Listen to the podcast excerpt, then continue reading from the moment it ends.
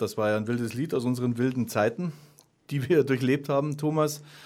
Ähm, wir stellen heute eine Fankultur-Ausstellung vor, in der du doch eine Zeit lang gearbeitet hast und mit deinen, würde ich mal sagen, fast 40 Jahren Fankarriere, Fußballfankarriere, natürlich auch viel eigene Emotionen und eigenes Wissen und eigene Erfahrungen mit eingebracht hast. Äh, jetzt steht die Fußball-Europameisterschaft kurz bevor und da ist natürlich der Begriff Fankultur, da denken wir ja so an Public Viewing und irgendwie Marketing gesteuerte Fanaktionen. Jetzt erzähl doch mal Fankulturausstellung. Was kann man sich darunter vorstellen? Ja, Servus erstmal. Ähm, ich stelle mich kurz mal vor. Mein Name ist Thomas Emmes. Äh, ich bin das rote Pendant zum Lothar ähm, im Fanprojekt, auch über 20 Jahre schon in Brot und Arbeit. Ähm, ja, die Fankultur-Wanderausstellung ist sozusagen ein Projekt mit der Bayern-Fanszene. Ähm, wir haben vor gut zwei Jahren damit angefangen, mal so langsam drüber nachzudenken, äh, über so eine Fanausstellung, Fankultur-Wanderausstellung, wie sowas ausschauen könnte und sind dann über die letzten zwei Jahre hinweg ähm, sehr fleißig gewesen und haben jetzt ein tolles Programm zusammengestellt, äh, was praktisch drei Module hat. Ja. Das sind zum einen äh, Roll-ups, äh, wo wir äh, mit Bildern und Texten so den geschichtlichen äh, eine geschichtliche Zeitreise machen von 1900 weg, also von Vereinsgründung Bayern München bis ins Jahr 2036, also sozusagen eine Zukunftsutopie. Dann haben wir Puppen, die wir eingekleidet haben in die jeweilige äh, Zeitzone. Und äh, dann haben wir noch Exponate, ja, die, äh, das sind 35 Stück, das sind Aufnäher, Fanzins, äh, Zeitungsartikel, sonstiges. Ja. Das sind so die drei Module dieser Ausstellung. Äh, Fankultur oder Fußballfans, ist das nicht so das, was eigentlich die wenigsten interessiert, weil Fußballfans äh, schlägern sich, saufen, grölen rum und gehen eigentlich auf die Nerven oder ist ein, ist ein vermarktbares Partyvolk? Oder ist da doch ein bisschen mehr dahinter? Naja, ich würde schon sagen, dass da mehr dahinter ist. Also ähm, es gibt ja die verschiedensten Spezies von Fankultur ähm, oder von, von Fan sein. Da gibt es die Kutten, da gibt es den Ultra, da gibt es den Event-Fan, da gibt es den Hooligan und so weiter. Da gibt es die unterschiedlichsten Sorten von Fans und das versuchen wir so ein bisschen am breiten Publikum nahezubringen. Und vor allem, äh, wie du es vorher schon angedeutet hast, ja natürlich auch aus quasi den Anfängen, jetzt mal den Anfängen vom FC Bayern, beziehungsweise eigentlich den Anfängen des Fußballs in München um die Jahrhundertwende, um die letzte. Genau, also wir gehen dann schon natürlich auf die äh, äh, Münchner Lokalrivalität ein, äh, die es ja schon seit Beginn des Fußballs in München gibt. Ja, also das ist, äh, war bis zum Zweiten Weltkrieg hin äh, äh, Wacker, Bayern und 60. Wacker ist dann leider nach dem, nach dem Zweiten Weltkrieg so ein bisschen in der Versenkung verschwunden. Äh, und wir gehen da schon auf den gesamten Münchner Fußball ein. Aber da das ja ein Projekt ist mit Bayern-Fans, da ich ja Roder bin, ist es klar, dass es sehr Bayern-lastig ist. Das war ja von Anfang an klar. das wollte man dir nicht zumuten. Ähm, äh, Fankultur bzw. Fußballfans, äh, bist du der Meinung, dass die im, in der Wahrnehmung, in der öffentlichen Wahrnehmung, in, in, in der Repre, nicht Repression wollte ich schon sagen, in der repräsentativen Darstellung und Wahrnehmung äh, an Gewicht gewonnen haben? Weil wie gesagt, Fußballfans war ja früher ein typisches Schubladen-Klischee-Publikum. Ja, also zu unserer Zeit, wir sind ja Kinder der 80er Jahre, ähm, war es schon so, dass äh, äh, das Publikum, nicht nur in der Kurve, sondern auch das breite Publikum im weiten Rund des, des Stadions, äh, war jetzt nicht das, was es jetzt ist. Ja, jetzt ist es äh, weitgehend ein Eventpublikum, äh, zumindest bei meinem Verein. Ja, die haben es praktisch erfunden, ähm, das bespaßt werden will. Ja, und ähm, da hat sich einiges verändert und dementsprechend ähm, versuchen wir das ähm, jetzt in dieser Ausstellung äh, mal so darzustellen über über naja, über 130 Jahre ähm, wie gesagt, mit dem Zukunftsausblick, ähm, wie hat sich der Zuschauer, die Zuschauerkultur dann zur Fankultur entwickelt? Ja. Ja, weil wir jetzt da über Event geredet haben und Ausstellung, äh, da äh, glaube ich, äh, müssen wir jetzt Fakten liefern, nämlich wann und wo die Ausstellung in einem größeren Rahmen zu sehen ist in München. Ja, also wir waren ja vor kurzem im Rathaus. Ähm, das war super. Ähm, wir konnten kurzfristig äh, die Ausstellung im Rathaus zeigen. Jetzt haben wir natürlich zu der Ausstellung in, im JITZ, im Jugendinformationszentrum in der Sendlinger Straße 7 im Innenhof, eine Veranstaltungsreihe. Die geht morgen los. Morgen 19 Uhr Vernissage äh, der Fankulturausstellung. Ähm, darüber hinaus geht es in den nächsten zwei Wochen also die Ausstellung geht bis 24.06. Und in der Zeit haben wir verschiedene ähm, Veranstaltungen oder unterschiedliches Programm. Ja, ich kann das mal kurz, äh, mal kurz auf äh, oder erklären, um was es da geht. Bitte, mach's. Das okay, ähm, also wie gesagt, Freitag, morgen 19 Uhr Vernissage. Dann am Mittwoch, den 15.06., haben wir einen Themenabend, auch ab 19 Uhr Münchner Rivalen. Da geht es dann um, ja, um uns beide. um ein MTV und Wacker München, ja. genau. Ähm, da hält äh, der Sporthistoriker Dr. Rudi Oswald und der Archivar vom FC Bayern, Andreas Wittner, einen Vortrag über ähm, die Geschichte der Zuschauer bzw. Fankultur von 1900 bis 1945. Sehr interessant. Ja? Also wir, die, der Blick geht nicht auf die Vereine, wann hat wo wer gespielt, sondern es geht darum, wie hat sich der Zuschauer damals verhalten. Dann haben wir am Samstag, den 18.06., einen Filmbeitrag, wie im falschen Film. Da geht es um Rassismus und Ausgrenzung im Fußball. Auch hochinteressant. Wir haben tolle Gäste. Äh, und am Mittwoch, den 22.06., so meine Lieblingsveranstaltung, äh, da geht es Fankultur, früher, heute, morgen. Wir haben unterschiedliche Fans unterschiedlichen Alters eingeladen und versuchen da ein bisschen zu analysieren, wie war es früher, wie ist es jetzt und wie könnte es in Zukunft sein. Der äh, allseits bekannte Günter Koch, äh, Radiomoderator, hm. der wird das Ganze moderieren. Da freue ich mich schon ganz besonders ja, drauf. Da glaube ich, da freuen sich alle Sport- oder Fußballbegeisterten. Jo. Ja, ich glaube, äh, das war kurz und knackig und gut vorgestellt. Hast du noch ja, ähm, eine Sache hätte ich noch. Also wir übertragen auch die Vorrundenspiele der Deutschen. Und dann habe ich noch was, was überhaupt nichts mit Fußball zum Tor hat. Das ist so eine eigene Sache. Ähm, ich bin Surfer und ich war gerade an der Isar und die Vorhersage für die Isar ist, äh, also die wird steigen für alle Surfer, für alle richtig guten Surfer. Safety first. Bis dann. Servus. Ja, hallo. Wir sind wieder da. Nach der Fankultur kommt die Jugendsubkultur oder die Jugendkultur im Allgemeinen. Wir begrüßen im Studio den allseits bekannten Klaus Farin, Autor vieler Bücher über Jugendkultur, Musik, Jugendtrends. Und mit ein Grund, warum er heute hier ist, ist, dass das Fanprojekt München morgen einen Fachtag zum Thema Jugendsubkulturen veranstaltet. Und natürlich auch das mittlerweile doch recht umstritten und kontrovers diskutierte Buch Freiwild, Südtirols konservative Antifaschisten. Ja, lieber Klaus, du bist jetzt gerade vom Zug, also so richtig vom Zug durchgeschwitzt hierher gekommen. Ähm, hm, Jugendsubkultur. Bevor, ich, bevor mir die Frage hier aus dem Mund fällt, bist du ein ewig jung gebliebener? Jugendsubkultur, ganz kurz, gibt es das noch? Ist es was? Braucht es das? Ja, braucht es immer. Äh, ohne wäre es ja langweilig, obwohl nur so natürlich eine Minderheit von jungen, jungen Leuten sich wirklich so Jugendkulturen zuzählt. Also sagen wir, ich bin Punk oder Skater oder Ultra oder sonst was. Aber das sind ja oft die kreativsten ihrer Generation. Also insofern ist es schon wichtig. Und ja, klar, gibt es, ich glaube sogar mehr als zuvor. Auch wenn viele Leute meinen, gibt es nicht mehr, ist ja alles nur noch kommerzialisiert und man kann die gar nicht mehr erkennen, weil die alle gleich aussehen. Aber das hat natürlich viel was von so dem Murren älterer Männer, dass die Jugend nicht so ist, wie man selber früher war. Ja, dieses Murren älterer Männer oder überhaupt unserer erziehenden Vorgeneration, das glaube ich ist schon ganz, ganz lange so, dass eigentlich immer die Jugend kritisch beäugt wird. Also dieses Thema, das glaube ich geht über Jahrhunderte, wenn nicht gar Jahrtausende zurück. Ne? Also ja, jeder kennt ja diese Zitate seit Sokrates, irgendwie mhm. die Jugend ist respektlos und so. Das ist immer, die letzte Generation ist immer, also wir sind immer besser als die Neuen. Das ja. ist so der Mythos, der immer da ist und den kriegt man natürlich auch nicht mehr weg. Da ist natürlich wenig dran.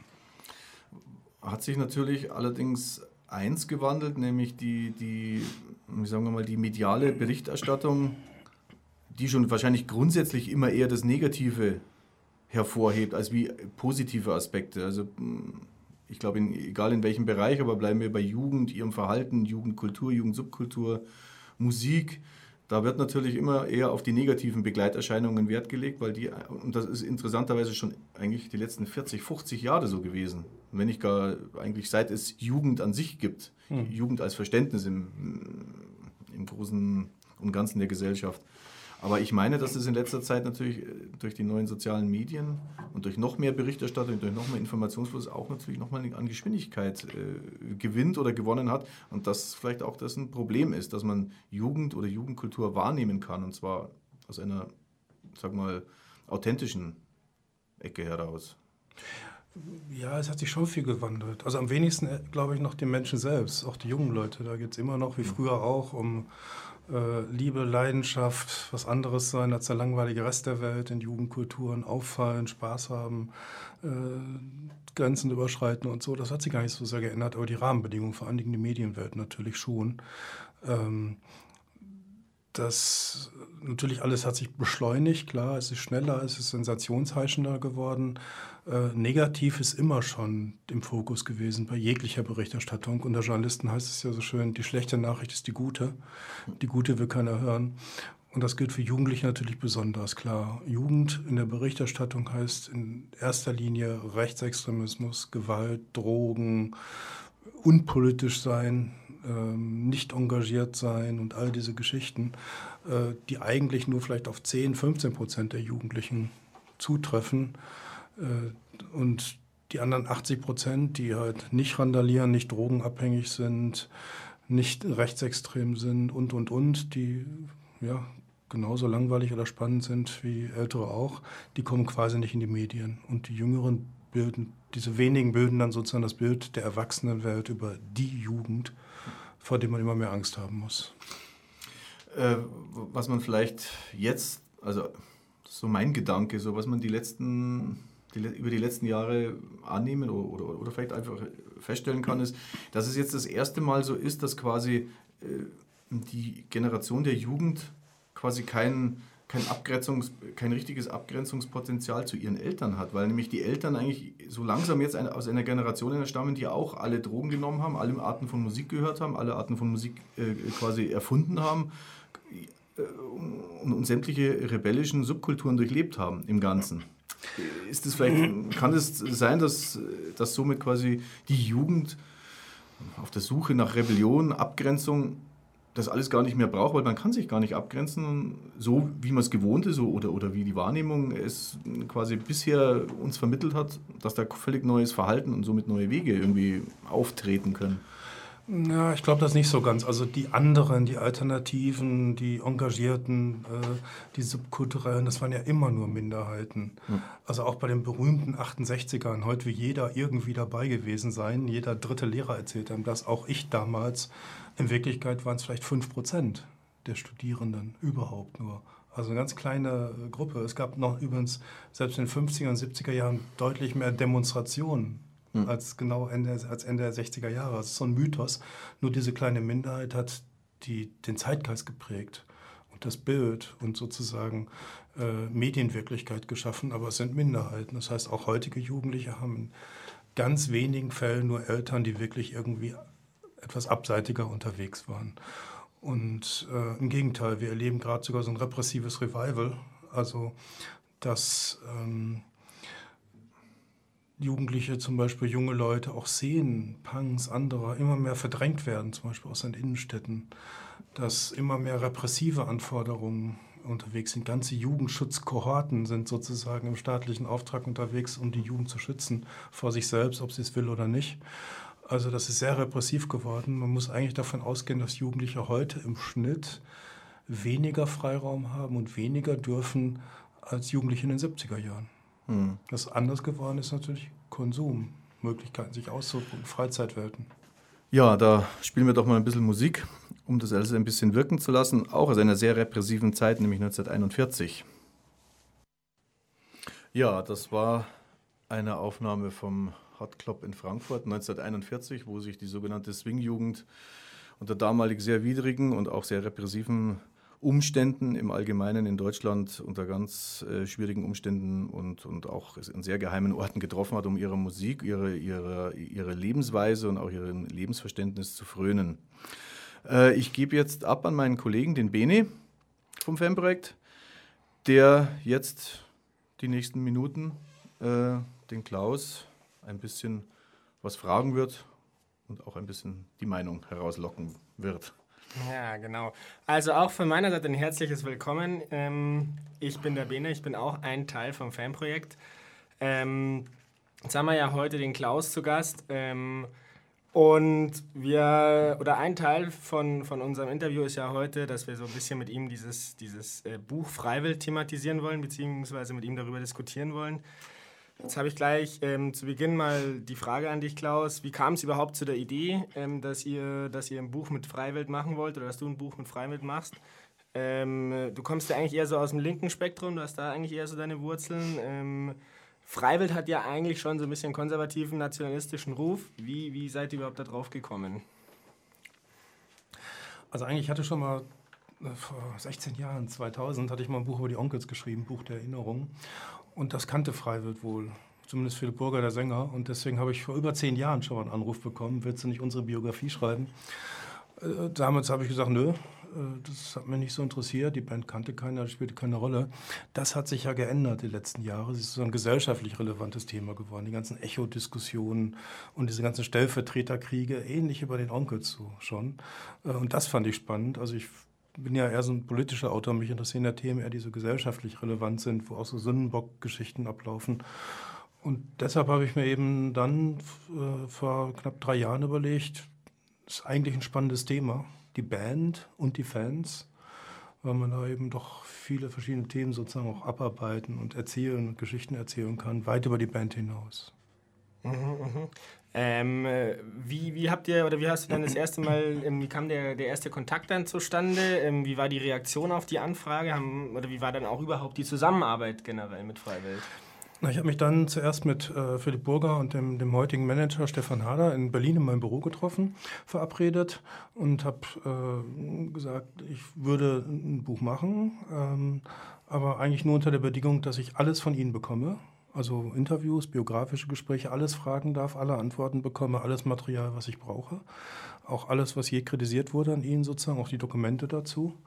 Ähm, und trotzdem, dass ein unautorisiertes Buch ist. Das heißt, die Band hat das Buch auch bekommen dann, ich habe es in beim Konzert in Hamburg vorbeigebracht, als es gedruckt war, wie alle anderen auch. Anders macht das keinen Sinn. Und äh, die hat sich darauf eingelassen und erstaunlicherweise, muss ich sagen, sich auch daran gehalten. Das kennt man gar nicht so häufig bei bekannteren Bands. Ich habe ja lange Zeit auch als Musikjournalisten so gearbeitet. Äh, die waren sehr offen wirklich und kannten natürlich meinen Hintergrund. Die wissen, dass ich äh, ja doch aus einer völlig anderen Szene komme als sie und alles andere als äh, konservativ und heimatverliebt bin. Also das war eine sehr spannende Zusammenarbeit, sehr offen. Das schlägt sich ja auch in dem Buch nieder. Ja. Mhm, okay. Ähm, du, bist ja, du bist ja eigentlich Gründungsmitglied vom Archiv von den Jugendkulturen in Berlin. Ähm, wie haben denn deine Kollegen überhaupt auf das Ganze reagiert?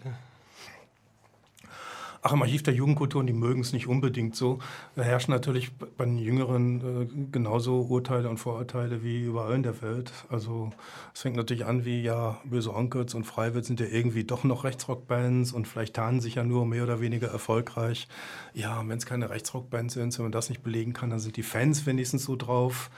Ja, und wenn das nicht geht, dann sind sie wenigstens alle noch irgendwie sexistisch. Also äh, auch beim Archiv der Jugendkultur muss man sagen, natürlich eine Einrichtung, die ich gegründet habe und die ich natürlich sehr liebe und schätze. Aber das heißt ja nicht, dass dort erstmal zu Beginn auch dieselben Urteile und Vorurteile äh, herrschen wie überall. Das, die Stärke des Archivs ist ja, dass es, sich, dass es sich dann vornimmt, mit dem Thema zu beschäftigen und so einen Meinungsprozess führt. Aber am Anfang waren die alle geschockt, natürlich vor allen Dingen. Und mögen mich zum Teil heute noch nicht so unterschiedlich, aber. Das kann ich mir vorstellen, okay. Ähm, wie hast du das Ganze oder die, die anfangenden Rezessionen in der Presse denn überhaupt wahrgenommen oder wie, wie hast du das aufgenommen? Hat, das, hat dich das getroffen? Hattest du das einkalkuliert? Naja gut, ich bin ja durch das Onkelsbuch schon, äh, habe ja schon Erfahrungen genug in der Hinsicht. Also spannend fand ich natürlich, es gab sofort ganz viele Verrisse von Leuten, die das Buch noch gar nicht kannten. Also das, fing sofort an. Das Buch war noch gar nicht erschienen, niemand hatte es und schon gab es üble Verrisse. Ähm, das wäre ganz schlimm und so weiter. Das kann man natürlich nicht weiter ernst nehmen und das zeigt gerade auch, warum man so ein Buch machen müsste, weil sich mit so Themen auseinandersetzen würde. Also wenn irgendwelche Bild-Zeitungsleser völligen Mist erzählen, dann ärgert mich das nicht, da erwarte ich es fast. Wenn aber linke, kritische Leute die Medienkompetenz vor sich hintragen, die auch qua ihres Jobs vielleicht als äh, Pädagogen, als Medienschaffende, als Fortbildner und so eigentlich differenzierter denken müssten, auch so klischeehaft reagieren, dann ärgert mich das. Und dann reagiere ich zum Beispiel oft mit dem Buch. Damals schon über das Kinderherzonkels, jetzt über frei wird. Die Reaktion habe ich bei dem Buch wiederbekommen am Anfang.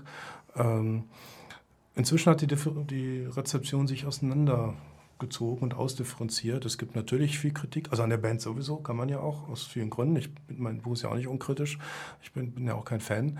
Ähm, und an dem Buch auch, gibt es auch viele Gründe, Passagen zu kritisieren, das ist ganz äh, völlig normal. Aber es hat sich trotzdem ein bisschen geändert in der letzten Zeit, weil natürlich ich durch meine zweijährigen quasi Begleitung mitbekommen habe, dass die Band auf dem Weg ist. Sich verändert vielleicht auch gegenüber früher also eben konservativ ist, aber klare Grenzen zum Rassismus zieht und das ernst meint.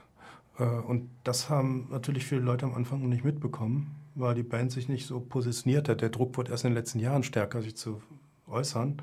Ist ja nicht ein, kaum die meisten Bands sind nicht so politisch drauf, dass sie sich immer äußern. Und im letzten August gab es dann diese Erklärung, wo Freiwild ja quasi gesagt hat, hier AfD, Pegida, ihr seid scheiße und wir schmeißen jetzt alle unsere Fans von den äh, aus, bei Facebook raus, die euch geliked haben und so weiter und sich klar positioniert haben, mehrfach. Und das hat ein bisschen zu einer Änderung auch der Rezeption geführt, dass auch linke Kritiker, wie äh, Heribert Schiedl aus Österreich beispielsweise, der so einfach auch oft Referent war, wenn es um Freiwild ging, äh, gesagt hat, okay, man muss das ernst nehmen jetzt, dieses Statement. Die Band hat sich offenbar gewandelt und eigentlich ist es fast vorbildhaft, wie sie sich jetzt verhalten. Trotzdem gab es natürlich Stress. Im letzten Jahr sind mir sechs Veranstaltungen abgesagt worden. Ich lebe eigentlich davon, dass ich Vorträge mache und herumreise und so weiter. Äh, unter anderem, weil Antifa-Gruppen den Veranstaltern angedroht haben, äh, wir werden diese Veranstaltung nonverbal begleiten oder weil in einem Fall eine Stadt unter Druck gesetzt wurde, dass in ihrem Jugendzentrum so eine Veranstaltung doch wohl nicht stattfinden darf. Das ist dann schon ärgerlich. Das hat sich aber auch die letzten Monate geändert. Jetzt gibt es viele Einladungen von Fanprojekten, von, äh, von der jüdischen Gemeinde, von Universitäten und so weiter, weil inzwischen ist die Kritik ausdifferenzierter. Das war ja wahrscheinlich hauptsächlich auch der Buchtitel, also der im ersten Moment dann mal zu Schnappatmung geführt hat bei, bei vielen Leuten, die wie, wie passt Konservativ und Antifaschismus zusammen, dann was macht der Fahrer mit so einem Thema? Und dann was macht der Fahrer mit der Gruppe. Äh, war, der, war da auch ein bisschen bewusst, bewusste kleine Provokation dahinter mit, mit diesem Titel, weil das ist der, das ist der bewusst gewesen, dass konservative Antifaschisten äh, gibt es ja schon mal ist schon mal ein Reizthema im, in Bezug auf Widerspruch oder weniger Widerspruch an sich. Ja, natürlich. Aber ein Titel ist ja dazu da, auch Aufmerksamkeit zu erregen. Ursprünglich sollte das Buch heißen Deutschrock aus Südtirol. Mhm. Das ist einfach langweilig. Und ähm, dieser Untertitel Konservative Antifaschisten ist natürlich ein Zitat. Philipp Burger selber hat im Interview sich so bezeichnet nämlich antifaschistisch. Das ist sowieso aus der Südtiroler Geschichte gegenüber Italien verständlich, Mussolini, aber auch gegenüber heutigen rechtsextremen Gruppen. Und konservativ stellt eh keiner in Frage. Also dieser Widerspruch, der für viele ein No-Go ist, es nicht kompatibel ist, die Band oder hat sich selber so bezeichnet. Und das fand ich eben spannend. Das wird ja auch im Buch diskutiert. Gibt es so etwas? Und, und mir fällt immer äh, Heiner Geißler ein als Beispiel, der natürlich viel politischer ist und viel mehr auf den Punkt bringt, der sehr konservativ ist, aber gleichzeitig ganz klare Grenzen zieht, sozusagen in die Richtung, der sich bei Attac engagiert, der sagt, Rassismus geht gar nicht. Das macht Freiwild natürlich nicht so pointiert. Ich meine, es sind vier junge Leute, die Musik machen und kein Politiker. Aber es geht in dieselbe Richtung. Und meine Frage ist eben, braucht man nicht eben auch, um gerade dieser ganzen Rechtspopulismuswelle was entgegenzustellen, dieser rassistischen Revive, gerade jetzt bei der Flüchtlingsfrage, ist es da sinnvoll, wenn nur sozusagen wir Linksradikalen unter uns bleiben? Oder muss man nicht auch andere Leute mit ins Boot holen, die glaubwürdig sich von Rassismus und Gewalt distanzieren, die aber ganz andere Leute erreichen? Deswegen fand ich es zum Beispiel gut, als irgendwann hieß, Roland Kaiser oder sogar Heino haben gesagt, wir würden bei einem Konzert gegen Pegida auftreten. Also ich würde da persönlich nie hingehen, weil ich Pickel kriege, wenn ich den nur höre. Aber eigentlich ist es effektiver, als wenn die Toten Hosen in ihrem Konzert schreien Nazis raus, weil da wird der Andrang nicht so groß sein da draußen. Ja, aber es ist mit mehr Nachhaltigkeit verbunden oder man verbindet die Toten Hosen mit mehr Nachhaltigkeit bei der Thematik als wie Heino oder Roland Kaiser. Ja, also ich finde nichts gegen die Toten Hosen davon ab, aber ähm, es ist natürlich, man erreicht mehr Leute und andere Leute, wenn eben auch so aus dem bürgerlichen Spektrum mhm. Leute auffahren. Seit Monaten immer wurde, wieder wurde zum Beispiel Helene Fischer aufgefordert, sich endlich mal eindeutig zu diesem Rassismus zu äußern, was sie ablehnt. Das ist eigentlich Skandal. Aber natürlich, wenn Helene Fischer sich glaubwürdig, das kann sie wahrscheinlich eh nicht, sich glaubwürdig dazu äußern würde, wiederholt ihren Namen geben würde für Benefits-Geschichten, für äh, Flüchtlingsgruppen äh, und so weiter, das hätte wahrscheinlich eine größere Wirkung, als wenn eben nur die Toten Hosen oder Tonsteine Scherben oder Söllner das machen würden. Wenn ich auch persönlich alle drei besser finde als Helene Fischer. Aber ich glaube, man braucht Bündnispartner in so einer Gesellschaft. Und da ist so eine Band wie Freiwild, die ein immer größeres Publikum hat und die glaubwürdig diese Position ja auch vertritt gegen Rassismus, ist äh, eine Hilfe dabei. Wobei ich die Band jetzt nicht nur auf diese politischen Sachen reduzieren will. Letztendlich ist es eine Rockband. Aber das ist ein Faktor, den ich wichtig finde. Äh, ja, äh, da stellt sich bloß die Frage, brauchen, brauchen wir die Hilfe? Brauchen wir im, im Kampf gegen Rassismus, im, im, im, in der heutigen Zeit mit Themen aufklärerisch umzugehen, brauchen wir die Hilfe von einem schon marketinggesteuerten Massenpublikum, das, frei, äh, das Freiwild quasi um sich schart? Brauchen wir Freiwild an sich mit solchen Statements, mit solchen Aussagen, mit solchen äh, wahrscheinlich mehr oder weniger glaubhaften Aussagen. Brauchen wir die heutzutage wirklich? Also glaubwürdig ist schon das mit dem marketinggesteuerten Massenpublikum, da spricht natürlich unser eigener Geschmack so ein bisschen, stößt da durch, dass wir gerne, wie haben wir früher immer gesagt, sag mal, welche Band bei MTV läuft, dann weiß ich, welche Band ich nie wieder hören muss. Also wir sind beide eher so geprägt, dass wir Bands gar nicht mögen, die so ein Massenpublikum erreichen, überwiegend und eher subkulturell verankert sind. Ähm, aber das heißt ja nicht, dass Popbands, richtig erfolgreiche Band, unglaubwürdig sind. Wie gesagt, Tote Hosen hatten wir schon. Tote Hosen hat eine hohe Schnittmenge zu Freiwild-Fans nebenbei ähm, und auch zu Onkels-Fans. Also solche Bands sind auch wichtig. Man kann sich fragen, welche Wirkung hat überhaupt Musik?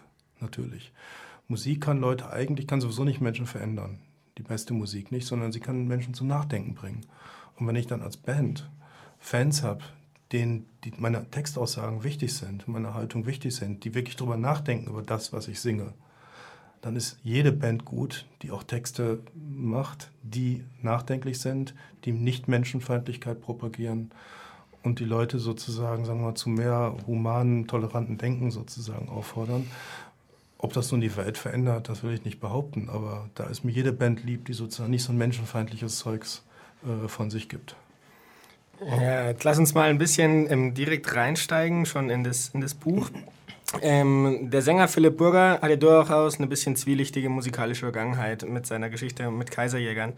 Ähm, wie konntest du dazu recherchieren? Wie hast du dazu recherchieren dürfen? Und ähm, wie glaubhaft sind denn jetzt ähm, deiner Meinung nach die Beteuerungen, dass diese Mitgliedschaft halt wirklich nur eine Jugendsünde war? Naja, die Band gab es ja nur, als er 16 bis 19 oder Anfang 20 oder so war. Inzwischen sind die ja alle mit, also Mitte, Ende 30. Also es ist nun ewig lang her. Das ist genauso wie den Onkels heute noch vorwerfen, sie wären eine Nazi-Band, weil sie mit 17 Jahren Türken rausgeschrieben haben. Äh, das ist der lächerlichste Vorwurf noch. Der wird auch selten ernsthaft erhoben, dass Kaiserjäger damals nicht gleich Freiwild ist. Zumal ja die drei anderen Musiker äh, gar nichts mit der Szene zu tun hatten. Und erst nachdem aus ihrer Sicht Burger sich glaubhaft von der rechten Skinhead-Szene abgegrenzt hat, nicht nur optisch lange Haare, sondern auch wirklich glaubhaft, haben die ja erst die Band mit ihm gegründet. Also das, glaube ich, ist nicht nix, äh, kein, glaubwürdiges, kein glaubwürdiger Vorwurf. Ähm, es gibt andere Sachen, die man durchaus natürlich kritisieren kann. Ich habe in meiner Arbeit alles bekommen. Also es gibt ja auch, das finde ich immer so witzig, manche Leute kritisieren ja auch das Buch und sagen, aber bei Freiwirt gibt es auch das und das, das man denen vorwerfen muss. Interessanterweise, das, was sie ihnen vorwerfen, stand exklusiv in meinem Buch. Also in meinem Buch steht genau alles drin. Es gibt quasi keinen Vorwurf, der nicht in meinem Buch dokumentiert ist. So gibt es das Kaiserjäger-Cover, so werden die Songtexte zitiert, so wird diese Phase genau beschrieben und viele andere Geschichten. Also das war es ja gerade. In dem Sinne, es ist ja kein Fanbuch und das ist alles Unkritische wegblendet, sondern es ist ein Buch, insofern schon ein Fanbuch, was auch Fans erreichen will. Weil mit wem will ich über eine Band diskutieren, wenn nicht mit den Fans der Band? Klar, aber eben nicht nur. Ja, da ist ein großer Anhang dabei, das stimmt. Ähm, die Deutschrock-Szene bezeichnet sich ja selber überwiegend als unpolitisch. Ähm, allerdings sind natürlich, oder beschreibst du die Teilnehmenden der Szene politisch interessiert. Wie erklärt sich diese Aussage unpolitisch in dieser Peer Group? Ja, damit sind sie eigentlich so ein Trend. Wenn man Jugendliche fragt, wir machen ja auch immer für Untersuchungen, Studien, äh, also Umfragen in Schulklassen. Dieses Ich bin unpolitisch ist mehrheitsfähig. Übrigens bei Erwachsenen ja auch immer mehr. Kaum, also immer weniger Leute erklären sich klar als politisch und dann ordnen sich auch noch zu. Mit Begriffen wie links und rechts kann inzwischen die Mehrzahl auch der jungen Leute gar nichts mehr anfangen. Ähm, faktisch sind sie aber oft nicht unpolitisch. Sie definieren es nur anders. Hm. Also da gibt es zum Beispiel junge Leute, äh, es gibt auch Freiwirt, äh, Facebook-Seiten, äh, Refugees Welcome. Freiwirt-Fans engagieren sich für Flüchtlinge. Also ganz eindeutig und trotzdem Großteil von denjenigen, die dabei sind, sagen, wir sind unpolitisch. Das hat man oft bei Jugendlichen. Die sagen, Rassismus hat doch was zu tun mit, mit Ethik, mit Moral, wie ich mit Menschen umgehe. Aber Politik ist Parteien, Politiker, also langweilig, korrupt, ineffektiv. Das heißt, sie definieren Politik anders aber zum Beispiel Verbraucherboykott ist eine hochpolitische Sache, hm. wird von Jugendlichen selbst oft gar nicht gesehen. Oder auch im Fußball. Viele Ultras, die ja eigentlich da diese antikommerzielle Ader in den Stadien oft vorantreiben. Wenn man sie wirklich fragt, begreifen sie sich oft nicht mal als politisch. Aber eigentlich machen sie vieles hochpolitischer, auch in den Stadien und drumherum. Es, es ist tatsächlich ziemlich, äh, also es wird da ziemlich niedrigschwellig äh, irgendwie so in so ein Raster gewöhnt. Ich, ich, lehne Politik als Ganzes ab, weil mich die momentan beherrschende Politik, egal von welcher Partei, langweilt, nervt. Ich bin eigentlich für eine ganz andere Politik, also bin ich unpolitisch, weil mich das Aktuelle gerade überhaupt nicht interessiert. Und genauso wie du gesagt hast, eigentlich so wunderbar positive äh, Sachen jetzt die jetzt mal in der Fußballfanszene passieren, sich engagieren und dennoch nicht so dieses politische Label haben. Aber es ist eigentlich ja. fast alles sehr politisch, vor allem im Fußball. Ja. Auch weil Leute denken natürlich, Politik heißt, ich will die gesamte Gesellschaft geändern, ändern. Und da denken viele, gerade Jünger, auch, da habe ich doch gar keine Chance, ich habe doch keinen Einfluss. Soll ich in eine Partei gehen? Was kann ich denn da machen? Also macht man was für sich, sein Freundeskreis, seine Umgebung, in der Stammkneipe, im Stadion, mhm. wo man sich aufhält. Das ist dann schon politisch. Und bei den Deutschrock-Fans zum Beispiel, das fand ich genau deshalb spannend. Die wollen eigentlich auch viele Bands völlig unpolitisch sein, aber wenn man sich genau anguckt, sind zum Beispiel erstaunlich viele sozial engagiert. Mehr als durchschnittlich in der Gesellschaft. Äh, sehr interessiert an politischen Fragen und Themen. Äh, von der Orientierung her quer durch die ganze Gesellschaft, von links bis, bis rechts und so weiter.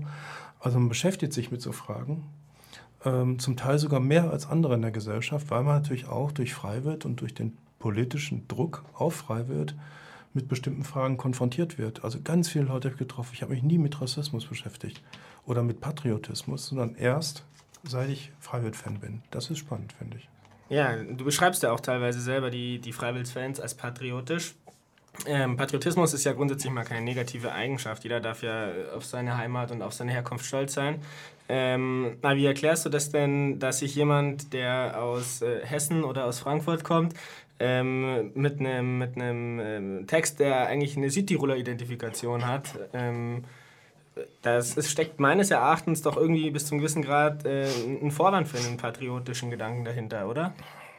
Ich glaube, Südtirol ist nicht entscheidend, sondern eher, dass es sowas schon so wie Heimatlieder gibt. Ähm, wobei das ja bei Freiwild nicht im Mittelpunkt steht. Es sind sechs, sieben Songs von über 200, aber das ist das Spektakuläre sozusagen und noch Aufsehen erregend. Ja. Aber äh, und da kommt es nicht darauf an, dass sie über Südtirol singen. Die Texte sind ja auch austauschbar. Also die Kastenroter Spatzen, Südtirol, für die ja der Freiwild-Sänger auch Hits schreibt, äh, deren Texte kann man fast, wenn man zwei, drei Worte aus, äh, rausnimmt, auch mit einer bayerischen äh, Volksmusikkapelle austauschen. Ne? Heimat wird immer ähnlich beschrieben und so weiter. Um diesen Aspekt geht es. Ich, das ist auch nicht Zufall, dass zum Beispiel Freiwild in Bayern die meisten Fans hat, wenn man das mit den Bundesländern vergleicht. Eher in ländlichen, kleinstädtischen Regionen und nicht in den großstädtischen. Und zwar gibt es auch unter Punk oft so einen Lokalpatriotismus, Düsseldorf, Frankfurt, Berlin. Aber das ist noch was anderes wie diese Heimatliebe, die jetzt sehr weit verbreitet ist, immer stärker wird. Äh, also jedes Mal, wenn ich in Franken bin, fällt mir das auf. In jedem Dorf, jeder ist da irgendwie so drauf. Und so ähnlich ist es in Südtirol auch. Also ich glaube, das hat eher was wirklich mit Land- und kleinstädtischen Hintergründen zu tun. Aber Südtirol ist nicht das Entscheidende in den Texten, sondern eher so Heimatliebe zum eigenen Dorf, zum eigenen, direkten, zur eigenen Umgebung. Aber haben wir da nicht bis zum gewissen Grad einen Nährboden für ein konservatives und national, äh, nationalistisches Gedankengut mit dabei? Immer. Also ich finde, Patriotismus immer ein Risikofaktor. Also ich kann, selber kann damit ja auch gar nichts anfangen, Heimatliebe oder so. Ich bin nicht zufällig in Berlin, äh, nach Berlin gezogen, in jungen Jahren noch, äh, weil ich mit sowas überhaupt nichts anfangen kann. Also ich bin nicht stolz auf Berlin oder sowas. Ähm, aber es ist ein Risikofaktor, ja. Patriotismus, wenn man den politischen Begriff nimmt, ist der Weg, auch generell von Konservatismus in Rassismus, in ausgrenzende Haltung, ist ein kurzer. Das Risiko ist immer da. Aber in der Wahrnehmung in Deutschland gerade hat das so eine Ausschließlichkeit. Wer seine Heimat liebt und nicht im Punk-Kontext oder sonst was und außerhalb der Weltmeisterschaften, der ist schwer verdächtig und ist Nationalist und so weiter. Und was ich eben auch über diese Studie, ich habe ja über 4000 Fans befragt, gelernt habe, ist, dass es eine Menge Menschen gibt, die überhaupt nicht ausgrenzend sind, die oft übrigens nicht mal was mit Deutschland anfangen können. Oder so wie hier, ich bin Franke, aber kein Bayer ne, die das wirklich regional meinen auf ihre Umgebung, dass das nicht unbedingt ausgrenzend gemeint ist. Dass da ganz andere Motivationen hinterstehen. Also es ist ein Risiko, klar, aber nicht nur. Und das spricht noch mehr dafür eigentlich, dieses Thema auch nicht den Rechten zu überlassen, sondern zu sagen, Heimatliebe ist okay und klar, es kann ja auch eine Motivation sein zu einer positiven Veränderung. Anti-AKW-Bewegung damals war ja auch sehr patriotisch in vielen Regionen. Aber es darf eben auf keinen Fall ausgrenzend sein und es darf nicht rassistisch sein und so. Und deswegen darf man das Thema, sollte man es eben nicht diesen rechten Populisten äh, überlassen und auch nicht jeden, der, was ist ich, selbst bei der WM hat man es ja, der so eine Deutschlandflagge dann hat, der gleich als Nationalist und Nazi und so beschimpft wird. Ich finde dieses Fahnengehänge auch immer sehr nervig bei jeder EM und WM. Aber die Leute gleich alle in die rechte Ecke zu schütten, ist gefährlich, finde ich. Weil irgendwann könnten die sagen, okay, wenn ich patriotisch bin und bin rechts, oder wenn ich Freiwild-Fan bin, die sagen alle, ich bin rechts, dann bin ich es eben. Das darf eigentlich nicht passieren.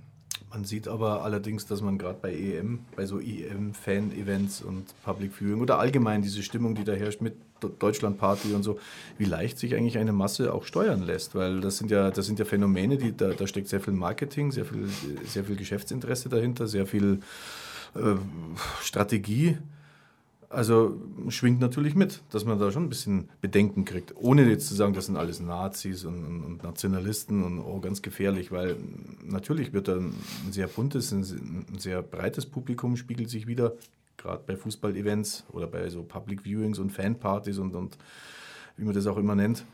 Aber diese, das beklemmt mich halt immer ein bisschen, dass man merkt, Mensch, da kriegst du eine Million Leute zusammen, die da auf einmal so auf Deutschland abgehen und wie viel reflektieren das wirklich noch in einem anderen Kontext? Ja, ja, klar. Also ich mag das sowieso nicht, aber mir ging es natürlich auch eher so um diese Alltagsgeschichten. Also mir ging es nicht um diese alle zwei oder vier Jahre stattfindenden Events, die ja immer so ein nationalistisches Überkochen mit sich bringen und so. Das finde ich auch eher nervig. Aber mir geht es auch im Alltag. Das heißt letztlich um die Frage, äh, wer gehört zu Deutschland?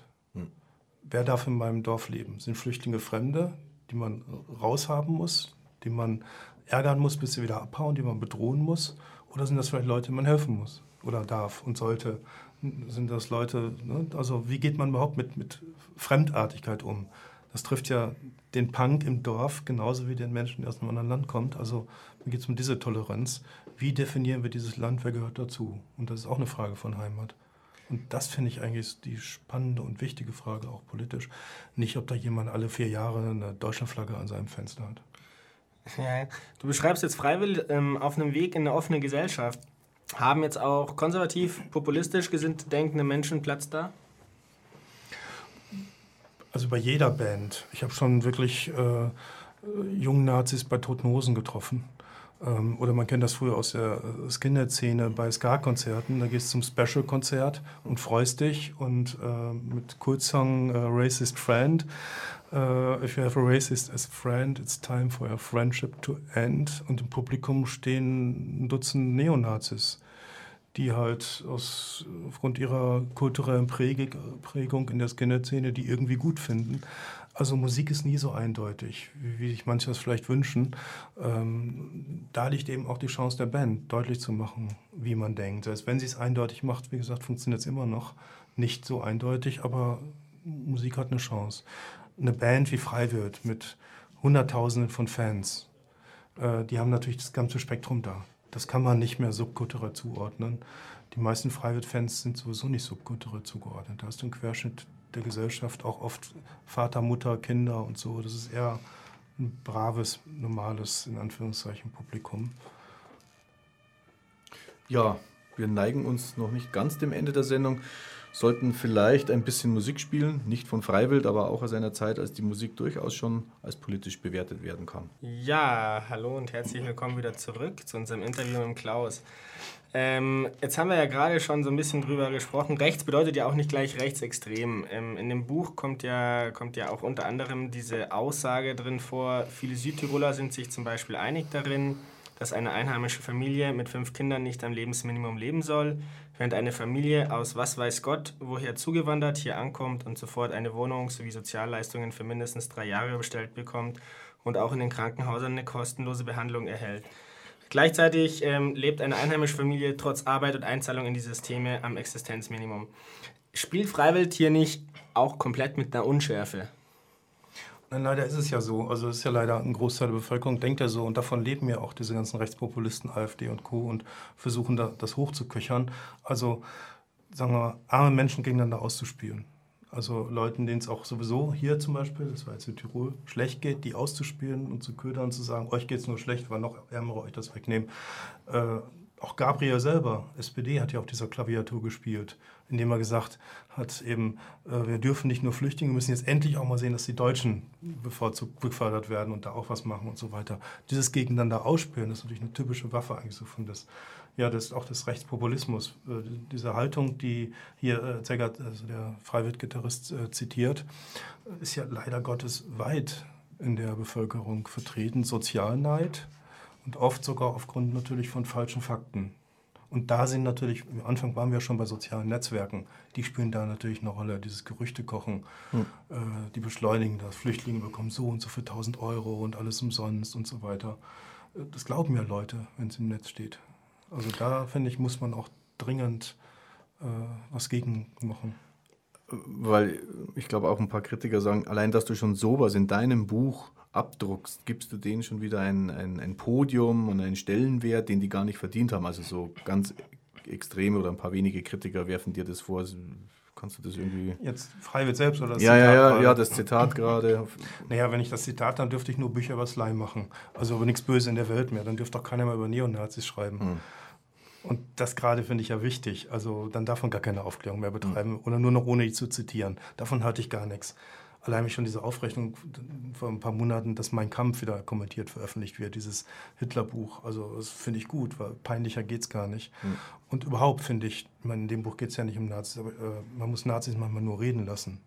Mhm. Oder auch AfD-Leute heute. Also peinlicher und aufklärerischer geht gar nicht, die muss man gar nicht kommentieren.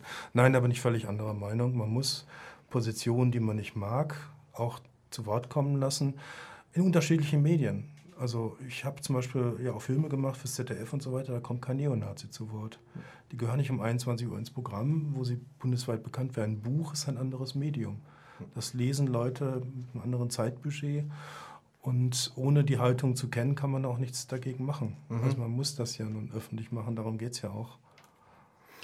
Jetzt habe ich zum Abschluss noch eine Frage und zwar, wieso hast du sie in dem Buch nicht direkt damit konfrontiert, dass ihre Aussagen vielleicht nicht rechtsradikal sind, aber auf jeden Fall Nährboden für rechtes Gedankengut ähm, sind. Mir fällt jetzt vor allen Dingen auch Ihre Rede von der Echo-Verleihung an, mit Ihren, mit ihren ähm, Bezeichnungen wie euch die ganze Zeit. Und wieso ähm, hast du sie da, als gerade auch so in dieser Zeit von diesem aufstrebenden Nationalismus, wieso warst du da ein bisschen zu lieb zu ihnen? Na, es wird schon alles thematisiert im Buch, aber es ist immer eine Frage der Einschätzung. Also was ist, wenn jemand von euch und wir spricht, erstmal pauschal rechts? Also äh, in der Punk-Szene haben wir immer von euch und wir gesprochen, weil wir als Punks was Besseres waren. Ähm, wir haben übrigens auch schon bei dieser Anti-Springer-Kampagne damals von Lügenpresse gesprochen und so. Also da muss man genauer gucken. Heute würde ich das Wort nicht mehr so benutzen, aber äh, dass man gegensätzliche Gruppen macht, also wir und andere, das ist nicht pauschal rechts. Also das macht die autonome Szene genauso. Nur wenn es plötzlich andere machen, dann ist es äh, rechtspopulistisch. Da muss man schon auf die Inhalte gucken. Und auch bei der, bei der Echo-Erklärung, da war nichts Rechtes. Da war nichts Rassistisches, da war auch nichts Rechtspopulistisches, äh, überhaupt nicht. Und ob Freiwilligtext ein Nährboden für entsprechendes äh, Gedankengut ist, das kann man diskutieren. Das ist ja Diskussion. Sind sie völkisch, gehen sie in die Richtung?